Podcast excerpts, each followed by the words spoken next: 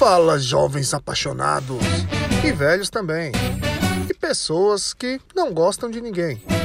Hoje nós vamos falar dos sinais que indicam que seu relacionamento ou de alguém próximo a você pode estar chegando no fim. É, nada precisa ser para sempre, principalmente quando o assunto é o coração. Quer dizer, às vezes não. Ignorar a realidade só prolongará. Eu não consigo falar palavras com a letra R, não sei se vocês perceberam.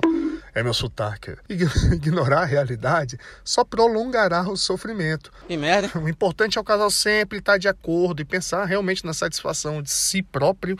Não sei se essa frase está correta. E na satisfação do outro, né? Então vamos lá. Vou falar 10 etapas e um bônus final. 10. O par não se importa em reconhecer as causas dos problemas que costumam ser frequentes. Isso não tem graça. E quando foi exatamente que isso aconteceu? Sabe quando aconteceu? Foi ontem à noite, no meu sonho. Nesses momentos, a vaidade e as mágoas ganham mais espaço. Você tá nessa, tá? Você tá, você tá? 9. Um já não entende mais as diferenças do outro e começa a enxergá-las como um problema na vida a dois. Isso é muito comum, é verdade. Tudo você briga. Tudo?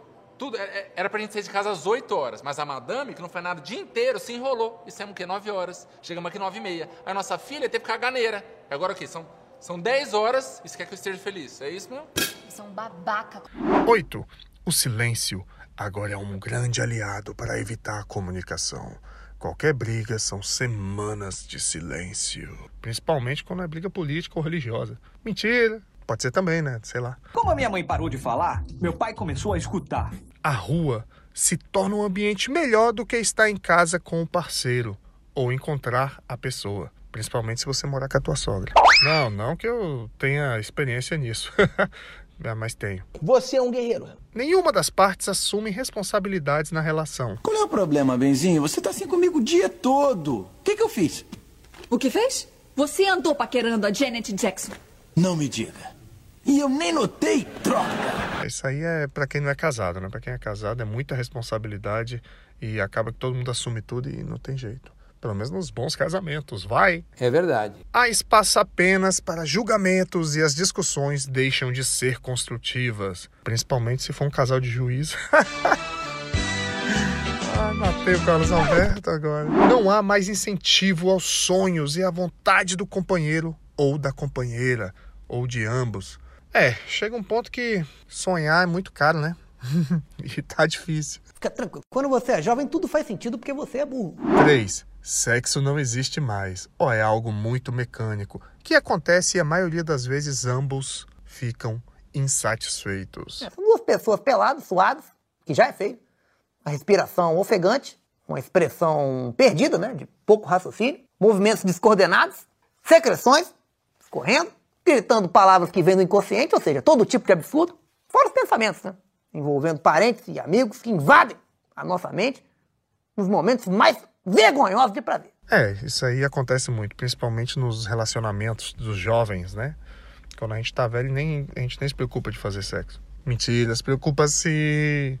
Não quer dizer que faça, mas se preocupa. Você ou seu parceiro começam a se descuidar do próprio corpo, mas um quer que o outro tome a atitude de autocuidado. Ô, essa barriga aí, ó, vai perder essa barriga, caralho. Oxe, e a tua, meu irmão? Tamanho, tu tá parecendo um javali, filho de uma égua. Vai, vai malhar você, vai fazer exercício, vai correr, vai capinar um lote. E você pode até achar que não, porque não é saudável você dizer que você tem 150 quilos pesando 1,78m. Um, o casal ou um dos dois passa a reprimir ou ridi- ridicularizar o outro constantemente de forma abusiva. Inclusive, muitos relacionamentos já começam assim e a pessoa releva porque está apaixonada e não abre os olhos. Aí, quando chega no ponto da crise e vê que a pessoa é muito escrota, já é tarde demais porque você abraçou aquela causa, aquele demônio e tá levando ele pra tua vida. Esse é seu problema. Você só pensa em você. Eu tô de saco cheio. Minha vontade era voar na sua cara agora. Ah, também é terrível ter você como esposa, pode ter certeza. Terrível. Para de brigar vocês dois. Olha, a cagona resolveu falar agora. Larga ela, saco. Que droga. Pior noite da minha vida.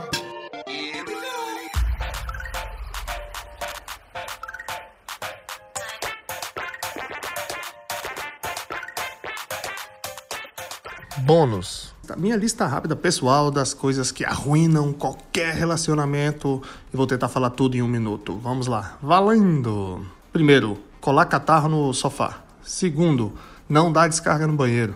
Terceiro, deixar absorvente dentro da lata de lixo. Quarto, não gostar de filmes e séries ou livros para poder assistir junto e ler junto. Ler junto também não, não adianta, né? Mas filmes e séries. Ter aversão às músicas que o outro gosta né? Se a mulher gosta de uma coisa, o cara gosta de outra, a mulher de outra e, e, e não, não, não, tolerar. Outro, fanatismo religioso de religiões diferentes. É, torcer para políticos diferentes.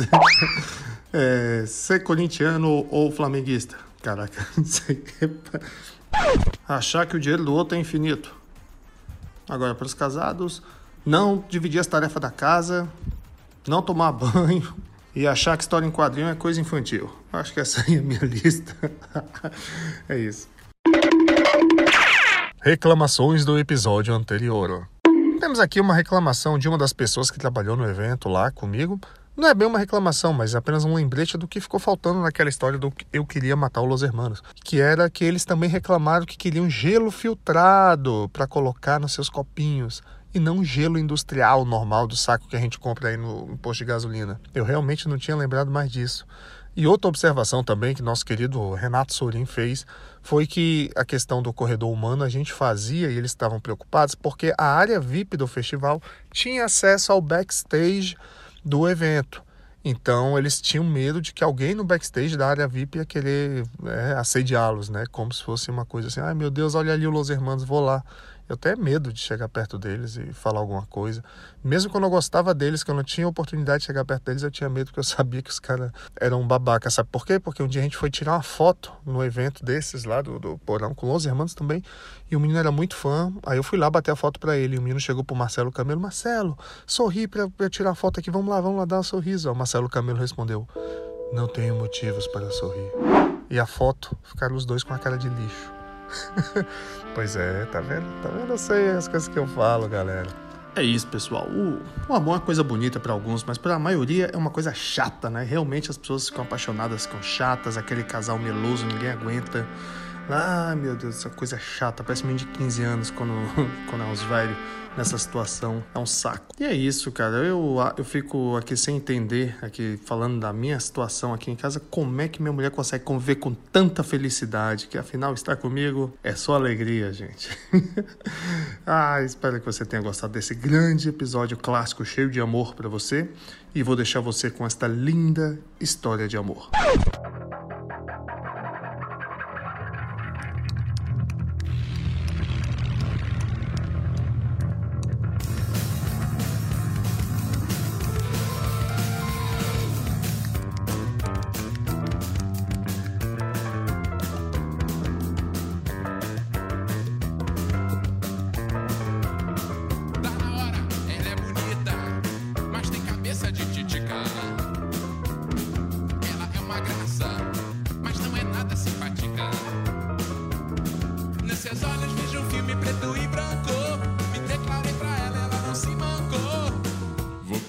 Você voltar.